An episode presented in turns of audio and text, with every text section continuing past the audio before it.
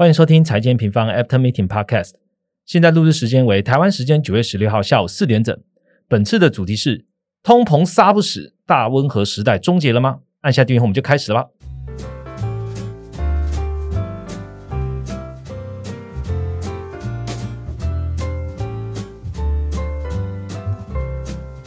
Hello，大家好，我是财经平方的 Roger。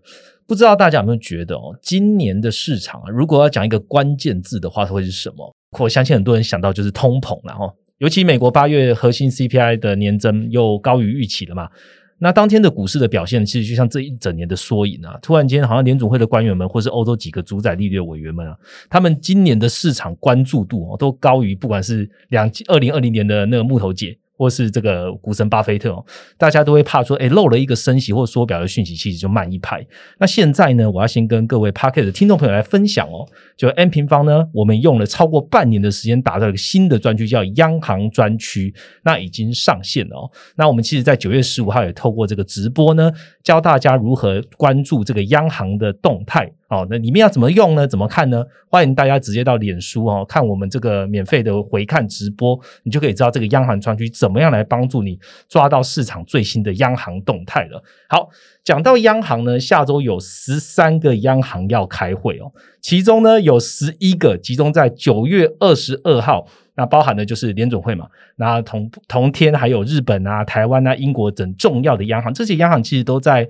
N 平方的雷达里面呢，那我们的央行的这些讯息呢，同步都会更新在央行专区啊。而九月二十号还有什么重要的事情呢？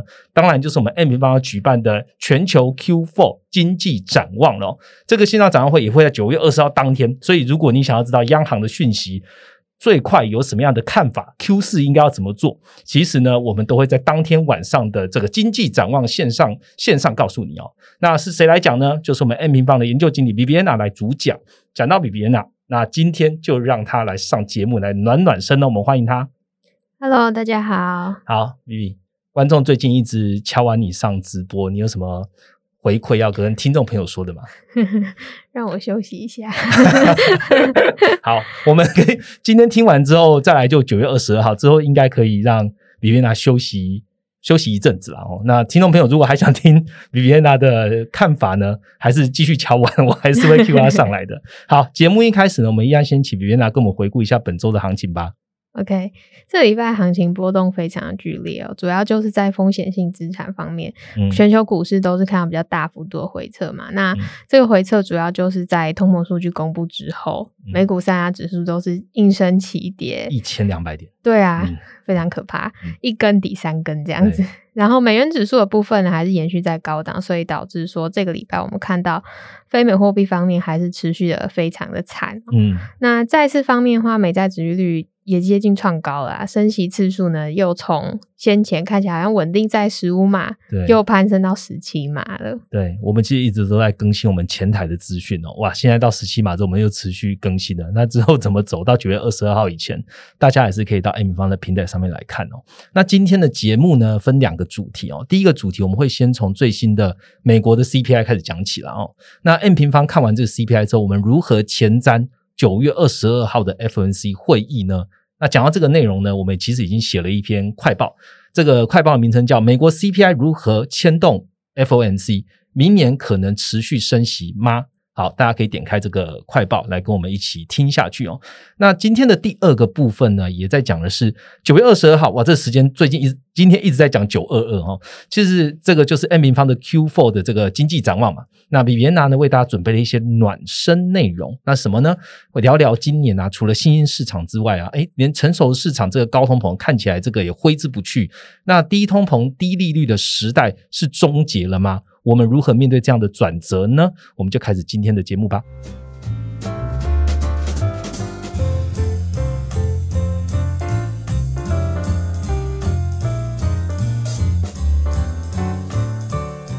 好的，进入我们第一个主题了。我们先从这一个礼拜最大事件说起啦，当然就是通膨啊，也就是 CPI。八月的 CPI 季调年增八点二五 percent，那核心 CPI 呢年增六点三二 percent，其实双双都是高于预期的。我想问 B B，就是哎，通膨没有下降，它原因来自于哪些细项影响呢？B B，OK，八月的 CPI 其实它的那个总体的 CPI。刚刚讲到 Roger 提到八点二五 percent 嘛，嗯跟核心这边六点三 percent 都是双双高于市场预期，尤其是在核心通膨这边，不仅嗯是高于市场预期，还看到一个比较大幅度的回升。嗯那我们先去看细项，我们看总体的 CPI，它其实是从八点五个 percent 有开始看到持续的缓解，是但是这个缓解幅度是不如市场预期的。那我们先看说，受它缓解是因为什么影响呢？主要其实就是原物料价格的修正，跟我们开始看到供应链的缓解这边去影响，就带动说，包括能源通膨的一个年增啊，持续的在回落，从三十二点九 percent 回落到二十三点八 percent。嗯那供应链之前带动的呃价格比较高涨，新车、二手车部分啊，嗯新车的年增是小幅的放缓，大概在十个 percent 左右。二手车它的年增虽然回升到七点八 percent，可是它的月增其实是反复的，就是说它的嗯年增其实是因为机器来去受影响，但是对，所以整体来讲，供应链环节这边带动新车、二手车的价格是开始在回落的。嗯但是呢，市场最关注的是在核心通膨部分。刚刚讲到核心通膨，它是高于市场预期，并且开始看到一个看到一个比较大幅度的攀升。嗯那造成核心通膨攀升主要的原因，其实就是来自于房租项目。我们也一直讲到说，房租占了美国的 CPI 终端的消费里面比例是非常高的对，嗯那这个房租呢，它这一次的一个数字啊，它的年增从原本的五点七个 percent 上升到六点二五 percent，是哦再度的创很高。对，那其中它的一个房租里面呢、占比比较大是这个呃所有全人月当租金 OER 的部分，它占了 CPI 大概二十三点五个 percent，它的不仅是年增，然后它的月增动能也再度的创高，所以这件事情就导致了我们看到八月数字核心 CPI 这边是看到一个大幅度的跳升。好，谢谢 B B 帮我们回答通膨部分哦。其实这样看来啊，呃，大家市场一直在讲说通膨见顶哦，或者是说联储会官员们一直在讲嘛，现在要看到令人进一步有出现幸福下降的时机，应该是延后了吧？联储会的官员有因此发表什么看法吗？OK，那我们去看通膨数字啊，它从那个总体的 CPI 就是 headline CPI，它开始看到滑落。可是呢，诶，好像连续已经滑落了两个月了，但是嗯联准会它不认为这是一个令人幸福的滑落。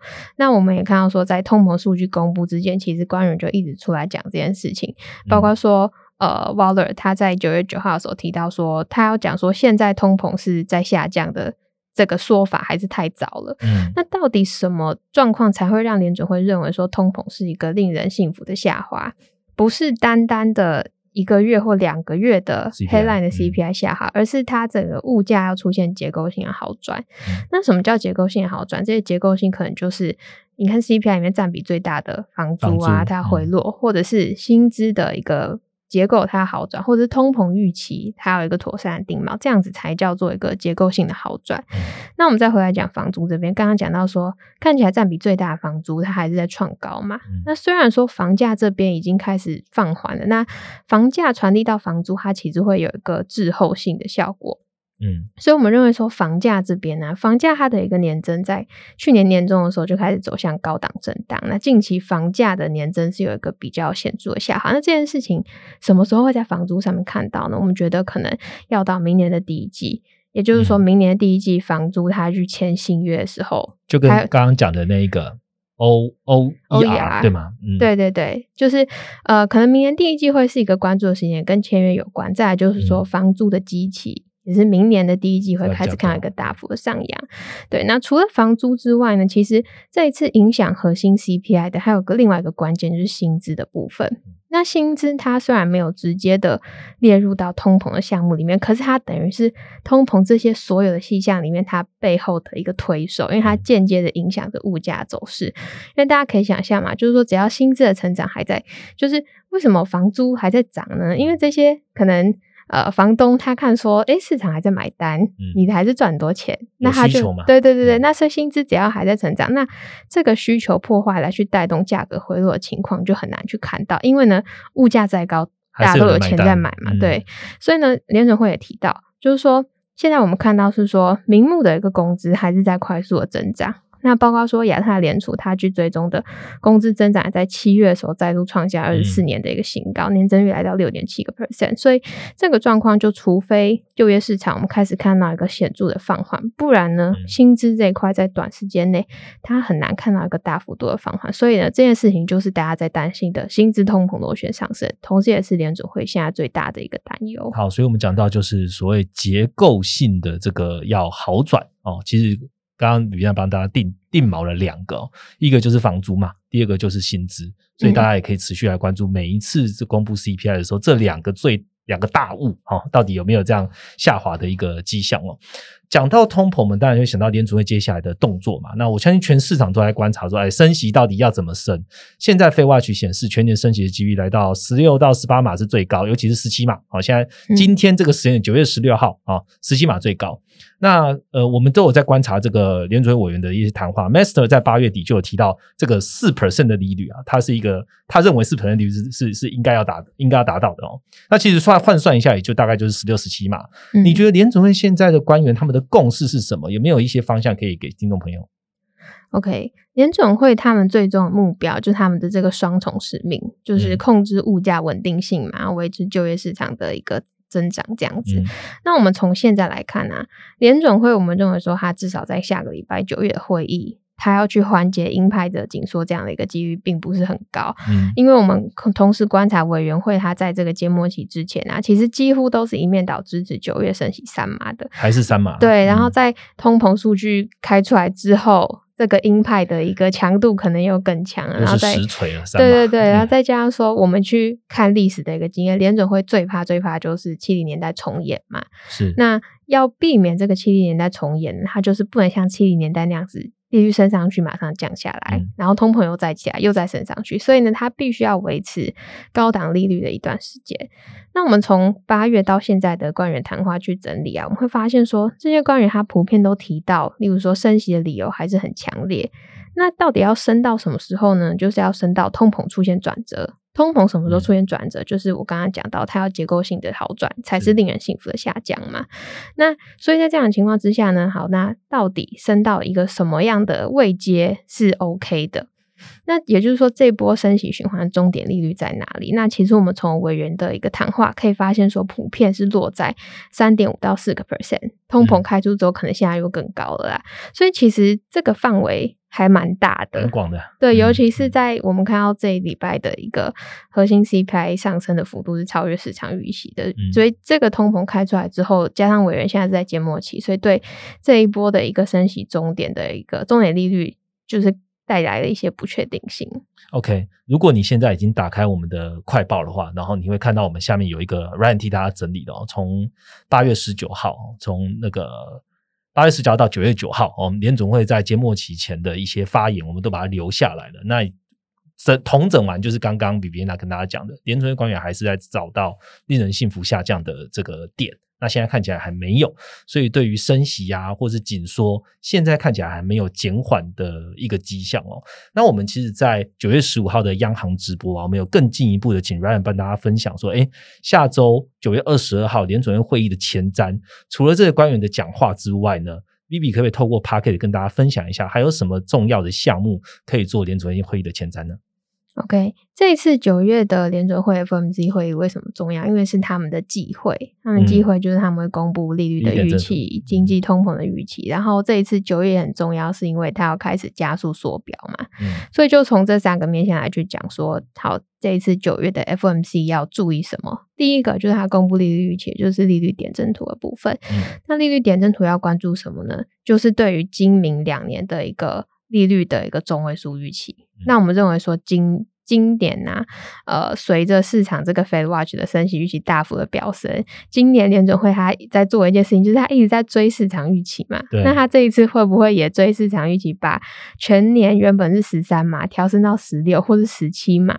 让这个今年的一个中位数的落点落在四个 percent 以上，这个是第一个要关注的事情。是，再来就是呢，点阵图它也会公布明年的利率预期。那明年的利率预期，它我觉得它非常高几率可能就会持平今年的一个年底率，也就是说明年是维持在这个比较高利率的一个水平，但是呃可能不会像今年这么疯狂升息啊，但是它要降息的难度是还是在的，甚至说还要去关注，就是说它有没有可能，甚至这一次的点阵图，明年的年底利率是高于今年的，也就是它明年还要继续升的意思。然后这个是呃第二个要关注的重点，再来是点阵图啊，它也会公布长期的一个利率，嗯。长期的利率，我们可以就把它定调成是联准会所认为的一个中性利率。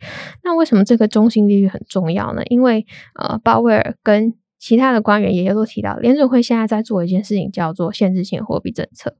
限制性货币政策就是指说，目标呃，政策利率要高于这个中性利率，并且它要维持这样的限制性货币政策一段时间。所以，这个中心利率到底在哪呢？就也非常重要。那我们觉得这个中心利率呢，就有可能会去对标。呃，联准会对于核心通膨的一个预期，因为它的中性利率要可能要高于这个核心通膨，它才有可能把通膨控下来嘛。所以就来到我们第二个大项目的关注重点，就是说，那联准会对经济跟通膨预期到底会做什么调整呢？第一，在经济成长的一个预期，六月的时候，联准会对于今明两年的 GDP 预期都还有一点七个 percent 嘛。嗯，那我们觉得九月的 FOMC 其实它有几率会去下调的。我们可以看到，从第二季开始大幅度的升息以来啊，联准会最新的一个资料显示说，美国的一个家庭的财富是缩水六点一兆，也就是说，疫情之后带来的这个财富效应慢慢在消退了。那这个东西呢，可能就是会我们之前有提到嘛，升息对于实体经济造成影响，它可能会滞后一到两季，那现在就开始慢慢的浮现了。对，没错，所以我们觉得说，可能九月联准会会呃比较好的有办法去评估这个升息对经济到底造成了多少影响，并且反映在九月的一个经济预估上面。再来就是通膨的一个预估，刚刚讲到呃，这刚刚讲到中性利率，它会去对标通膨的一个预期嘛？那通膨预期到底在哪呢？我们要去看是联准会对于核心 PCE 上修的一个幅度。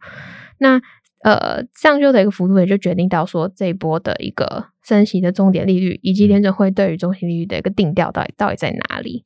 那最后呢，也是呃市场也比较多疑问的地方是在缩表的一个部分，因为其实联准会的官员在过去一两个月。都没有在公开的发言里面提到太多关于缩表部分嘛？但九月的时候，联准会在缩表这个路径是预计要去上调到每个月缩减九百五十亿的一个规模的被动缩表。嗯，被动缩表意思就是它是呃到期不再投资的意思。但是呃，因为其实联准会的官员没有提到太多的一个表态，那我们觉得说其实不觉得说九月他会去做太多超乎市场预期的做法，例如说主动缩表啊，或是把这个规模再上调。那我们觉得这一次的有关于缩表，只需要去留意的一件事情是说，之前联准会在纪要中有提到关于 MBS 主动卖出这件事情，那会不会在这一次九月会议上面做更多讨论？是在缩表这个议题上面，大家要去关注的。嗯，等于是说，反正九月一开始，九月开始就是缩表会达到联准会们讲的一个月，就是要缩表到九百五十亿的金额。嗯，然后会不会联准会从化被动转主动？就是主动缩表这一块会不会加在今这一次的 FNC 会议？这是这一次缩表我们要特别关注的。对，因为其实升息的。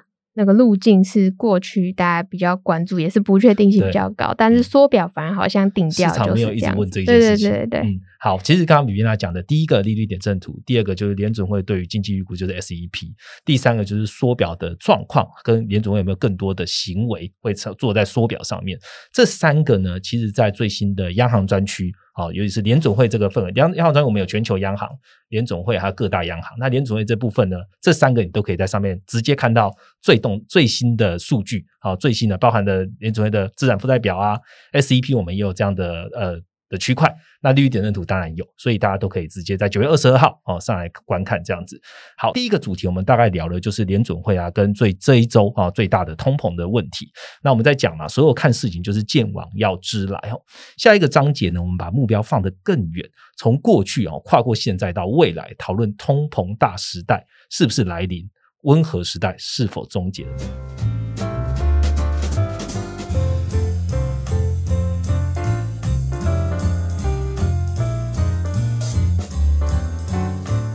好的，进到我们第二个主题了。我们还是延续通膨，翻开过往的历史来看一下，其实今年的通膨真的是很惊了哦。我相信连续好几个月的 CPI 公布啊，一下破三十年新高，一下破十四十年新高，其实大家已经看到这个新高，已经看到麻痹了，去去，其实还是蛮蛮惊恐的这样子。那有在关注这个全球市场的人，应该都会知道，就是过往啊。新兴市场的通膨其实都比成熟市场还要来得高嘛，可是今年好像不是如此哦。成熟市场这个高通膨也是屡见不鲜。那市场对于通膨这件事越来越模糊了呢？成熟市场好像也不代表低通膨了。丽丽怎么看？OK。那延伸上半部上半部讲的啊，其实通膨啊，美国通膨从去年就开始攀升，因为去年能源嘛、二手车这些物价的一个年增率都是已经上看双位数。可是大家回忆一下，就发现说，去年年准会还是一直在提暂时性通膨，不用怕，这是暂时的。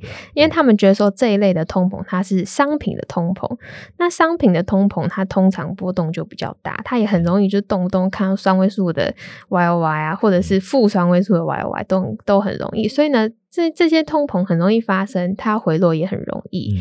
所以联准会认为说，这个东西暂时性的 OK，我们不用太紧张。对，这也是所谓的商品的通膨，它的坚固性是比较低的。嗯，那。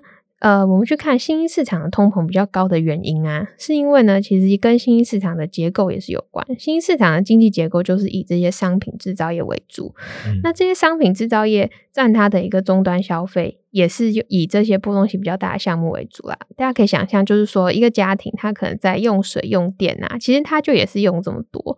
可是高收入国家跟开发中国家，他们的收入。差异却是非常大，所以可以想象说，为什么好像能源啊、食物占新兴市场里面 CPI 的结构占比这么大，可是，在成熟市场里面相对比较小。例如说，光是食物的通膨就占了印度的 CPI 高达五十个 percent，好高哦。对，但是在成熟市场不是这样的一个状况。那成熟市场通膨是以什么为主呢？是以服务业的通膨为主。那服务业的通膨跟制造业通膨又比较不一样，服务业的通膨往往都是比较平稳的，不不论是在呃服务业自己的成长上面，或是服务业的价格上面都是，所以也是为什么 M 平方常常会讲到说，我们认为服务业是经济的支撑，制造业是经济的动能，我们会就是用说这样子是呃服务业跟制造业是有这样的一个特性。那为什么会有这样的特性呢？是因为服务业它不像制造业一样，它会有一个库存调整。对，服务业的库存就是人力嘛，那人力的成本就是薪资，所以人力跟薪资它不像制造业可以这样子，哎，说去库存就去库存，原料价格说涨就涨，说跌就跌，所以服务业它会比较平稳，那它也不会很容易看到这种双位数的通膨，而它在成长上面也比较少会看到像制造业这样子大幅度的一个景气下行，所以这次为什么？CPI 造成市场反应这么大，原因也是联准会这么重视的原因，就是因为这个服务业的通膨，它平常要涨上很难，可是它一涨上去就很难再下去，就是它的一个坚固性是很大的，所以这一次也是为什么联准会这么关注的原因。那也是为什么过往好像成熟市场以服务业为主，它比较难像新兴市场这样动不动看到双位数的通膨。嗯，其实我们在讲这个服务业跟制造业，大家在 follow 就是 Amy 胖的内容，就会知道，哎，我们现在讲的制造业循环，制造业循环本身它就是比较短期，但它波动会比较大，但服务业本来就比较厚。那同理，在价格的坚固性上面也是这样子的。那我想要问的是另外一个，就是哎，听起来就是经济结构不同嘛，哦，就是成熟市场比较服务业内容比较多，然后新兴市场可能制造比较多，但成熟市场。要变成成熟之前，它也是曾经是新兴市场。我举美国为例好了，它也是曾经是新兴市场来着。那美国在过往也有遇到这种高通膨的时期吗？嗯，其实一个经济体，它从前沿市场要到新兴市场，再到成熟市场，它的。周期其实是蛮像，就像你去看一个产业，它的成长周期也是一样，经济体也是一样。它一开始可能经济体发迹的时候都是靠基建去撑，然后制造业起家，然后到中期的时候，房市啊、金融开始开放，然后最后转型成服务业为主。其实多数的经济体都是 follow 这样子的一个路径。那我们以美国来说，美国也是一样，它经历了这样子的一个就是。变化。那美国的经济，它在过去的半个世纪，其实经历了三个阶段。第一个阶段是二战后一九五零到一九七零年代之前的一个波动比较高的时期，再来是七零到八零年代的一个就是停滞性通膨啊，大家会说它是大停滞，就是 Great Stagflation 这样的一个时期。再来就是九零年代之后的。大温和时期。那学术上面会称为这段时期是 Great Moderation 的这个时期。那我们就一个一个时期来去讲说美国的一个经济体它的演变。OK，第一个时期就是二战之后嘛。二战之后这个时期，其实美国它就是一个制造业主为制造业主导的国家，就是美国当时也算是一个新兴市场啦。那在这样的情况之下呢，美国的经济成长波动就很很高。所以你去把美国 GDP Y Y 的图拉出来看，你把它拉到一九五零年代到现在，你就会发现，当时美国的 GDP 增长，它平均每三到四年就会落入一次衰退，有点像现在中。国，对，就是类似现在的中国，类似现在新兴市场。那这样这样带动经济的波动呢，其实就是来自于库存的一个修正，而也是因为这样子的一个经济结构，所以当时美国的通膨水平也比现在高很多，而这个通膨的波动性也比现在高非常多。嗯，那这是美国的第一个阶段。但是呢，这样的一个情况在七零年代的时候遇到一个重要转折。那七零年代的停滞性通膨危机应该就也不用多讲了嘛。那这但是呢，七零年代发生了另外一件事情，就是这个库存管理的方式开始改变了。七零年代的时候发生了一个库存管理的方式改变了，出现了一个所谓的即时生产 JIT（Just in Time） 的库存系统嘛。那这个 JIT 库存其实是五零年代由丰田汽车首度提出的。对，那这个 JIT 是什么意思呢？它就是要追求一个无库存或是最小库存的一个生产系统。它可以把呃理解成就是说我有多少需求，我就生产多少，我就囤多少库存。所以它大大的减少了经济下行时候面临到这种去库存压力。所以在七零年代发生停滞性通膨危机的时候啊。总体需求锐减的状况下面，丰田的这种库存管理法就开始起到作用，让它可相对于其他企业来讲，它不用经历这么大的一个波动。嗯，所以使得能源危机之后呢，呃，其他的厂商也都开始效法这种库存管理的手法。那再加上七零年代之后呢，美国慢慢从一个新兴市场转型成成熟市场嘛，它服务业的占比也拉起来了，就带动美国经济进入第三个时期，就是大温和的一个时期。那这个大温和时期的时候，你就会发现，哎，九零年代之后，美国 GDP 的波动大幅的下降，所以这段时间最大的特色就是低波动、低通膨，经济就是一直温温的成长，然后物价也是比较稳定的状况，没有在像七零年代之前那种动不动就是通缩啊，动不动又给你大通膨啊这样子。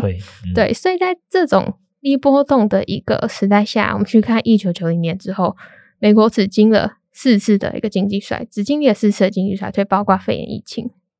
而这些时期啊，呃，除了二零二零年不算是一个外生变数之外，其他的几次经济衰退都是来自于过度信贷的金融危机，嗯，也就是大家常会听到经济学家一直在讲的明斯基时刻。就是这种过度信贷所造成的经济衰退，像是九呃一九九零初代风暴、两千年网络泡沫或是金融海啸都是这样子。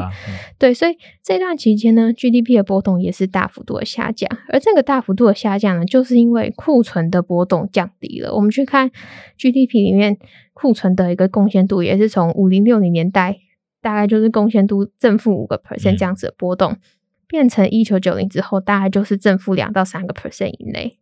所以在这样的情况之下呢，物价也就呈现一个长期比较稳定的状况，甚至金融海啸之后，好像怎么样都看不到通膨的一个环境。那也导致说金融海啸之后，政府可以去做一个大宽松啊、低利率啊，甚至欧日负利率这样的一个状况。可是大家会发现，怎么好像怎么样放钱，通膨就是占不回两个 percent。所以我们会发现，在疫情之前啊，大家在讨论，例如说什么菲利普曲线已死啊、金发女郎经济等等说法都开始冒出来，就是大家在想说，到底为什么通膨通膨上不去？对，这是过去二十年我们在经历的一个低通膨、低利率的一个时代。好，其实 Vivi 讲到大温和时代，大温和时代的低利率、低通膨，其实就是让央行可以不断放水啊，然后宽松的一个最大的本钱嘛，因为资金太充裕了。那放水得到的结果就是资产价格就会大幅的上扬。不过反过来到现在来看，我们现在就是经历到就是零八年以来就是最大幅度的升息，也遇到最大幅度的通膨了。那还有可能回到二十年哦过呃过往二十年这种。呃呃，大温和时代的这样的一个环境嘛，嗯，其实有非常多人在讨论说，这个大温和时代是不是已经终结？我们是要重回到大停滞、停滞性通膨的时代呢，还是我们要面临是一个新的状况？嗯，我觉得可以，呃。比较有办法去确认是说，我觉得这个低通低通膨低率的时代它正在改变，可是是不是大停滞，我觉得还可以观察啦。那这个低通膨低利率为什么在改变呢？因为我们会发现到，因为过去。呃，二十年除了刚刚讲的这个经济结构转变啊，以及新的这个库存调整法，低通膨它不只有发生在美国嘛，而是两千年之后世界各地都有这个状况。那发生这个状况是因为全球化也是其中一个因素。全球化导致了全球分工，然后呢，呃，非常多的这个廉价劳力涌入到市场，所以就压低了薪资嘛。嗯，也就是我们第一 part 提到，薪资通膨螺旋性开始消失了。除了这个之外呢，过去还有发生的就是科技的进步带动自动化的现象啊，其实它都让薪资劳工它的一个溢价是降溢价能力是降低的，那也让通膨更起不来。那我觉得这个状况其实在。过去的三到五年慢慢开始改变了。过去三到五年，我们经历了脱欧，一六年脱欧，一一八年贸易战，二零二零年疫情，然后今年的俄乌战争，甚至台海之间的一个关系紧张，都让各国开始意识到说，重要的一个供应链，它对于这种天灾人祸啊，或者是呃地缘政治风险的一个脆弱性是非常高的。是，这也是为什么我们在过去几年看到。各国都一直在推什么制造业回流啊，供应链在地化这样的一个政策，所以全球这个全球化这样的一个风向已经慢慢在逆转，变成一个逆全球化趋势。嗯，我觉得这个东西是还蛮确定的。那再加上说，其实不只是各国政府，企业也开始重视供应链的一个脆弱性，所以企业的库存管理也在改变。刚刚讲的就是从七零年代之后。是 JIT 的一个库存管理嘛，就是我能尽量减少我的库存，我就减少库存。但是呢，在供应链的脆弱性，大家开始慢慢重视之后呢，反而是觉得说，哎，我要多备一点，因为我不知道什么时候会突然打仗嘛，我不知道什么时候会不会又来个疫情嘛。所以这个库存管理从 JIT 变成 JIC 库存管理，就是 Just in Case。的一个库存管理，那 in case 什么呢？就是 in case 疫情，in case 地缘政治的风险。所以呢，这些企业它去调整它的一个库存水位，而不是只留下我我眼眼前看到这些订单，等于也是反向操作了，跟 JIT。对，那当这个库存管理又调整之后呢，就代表是说。我们接下来可能又要重回面临到一个比较高的一个波动性，因为如果企业它手中的库存是比较高，那它当然经济不好的时候去库存压力就大了嘛。嗯，所以经济整体的一个景气，它受到制造业的一个波动也就更剧烈。这也是我们今年面临到的一个状况。我们看到就是说，很多企业它因为过去两年它那个拉不到货嘛，所以它下超多订单，然后它可能备超多库存，然后就今年突然一个经济开始下行。然后它的一个去库存压力又非常大，对，所以其实过去，嗯，二零二零年我们我们看了看到的一个衰退，它其实就是伴随着制造业下行的一个全球经济衰退。可是到今年二零二零年才过了一个制造业短周期，我们又开始重新讨论经济衰退风险了。那这个其实是呃前面我们讲说大温和时代很少出现的一件事情。嗯，是不是就是波动其实也开始拉的比较大？所以我们讨论这个周期又要变短了。那刚刚其实 B B 讲到的这个时代正在改变哦，包含的就是呃薪资嘛，因为逆全球化这件事情，我觉得我相信没有在投资人应该也都有发现这件事情啊。包含了美国现在一直在说要全部的制造业要回流美国啊，这件事情其实都在发生。再来就是库存管理好像又变回。原本是金石化管理啊，有多少库存我就那有多少需求就做多少库存，现在也不是又反着做，所以这两件事情都在反向回到大温和时代之前的一个状况了。那我想要问的就是，哎，那现在看起来就是在一个转折点上面嘛？因为这两个事情一直在成型中。嗯，Vivi，你有什么建议应对的方式，还是投资上面应该要多看什么吗？嗯，我觉得这种。大经济环境转折，就像刚刚讲到，从二战到现在这三个阶段嘛，每一次都是十年、二十年，甚至更久。就这种大经济环境的转折，你通常很难当下就摸清这个样貌。嗯，例如说七零年代，我们现在知道它是停滞性通膨，我们现在说它是大通膨时代，可是那时候你怎么会知道？连联准会都不知道了。我们也是现在回头回头去看才知道。对，所以呢，通常嗯，我们要去定掉一个。经济运行它的一个结构或者它的方式在改变，我们会观察这个 pattern 改变，然后呢，这个改变之后的 pattern 它可能至少重复出现个两三次，我们才能够比较看得清楚它的样貌，也比较能够去定义它。所以我觉得我们现在还身在这样子的一个可能是转折点上面，我们能做的其实基本上就是尽量的保持灵活，然后要去谨慎的观察数据的透露的一些蛛丝马迹，并且不要去做太多的一个预设立场，因为你不知道你面对未来的十年、二十年，它会是一个什么样的经济环境。嗯，好，其实 B 帮我们大家上了一堂就是历史课，包含的经济历史课，就是从一九五零年，然后看到了现在。那我们还是要问嘛，就是我们见往知来，我们还是要把时序拉回来到二零二二年。嗯，大家应该也很好奇啊，就是说数据的蛛丝马迹，在二零二二年的 Q Four，大家即将面对的最后一季终局之战，应该要怎么样来看待这些数据呢？那也其实也就是我们下个礼拜九月二十二号 Q 四经济展望会带来的内容哦。那也请 B B 跟大家介绍一下，你会在这个 Q 四的经济展望会讲什么吧？好。因为其实我刚刚讲的，就是好像讲这么多，就是历史啊，它其实就是一直在呃经济利率通膨之间嘛。就是我们今年一直提到三大对焦，那这一次的展望会，我们就也是会从这三大对焦来看，呃，这三个面向，我们现在走到哪个阶段？那包括了说通膨的变数啊，以及我们如何看待联准会，看待全球资金，还有这一次的一个经济，到底它只是一个正常的制造业周期的调整？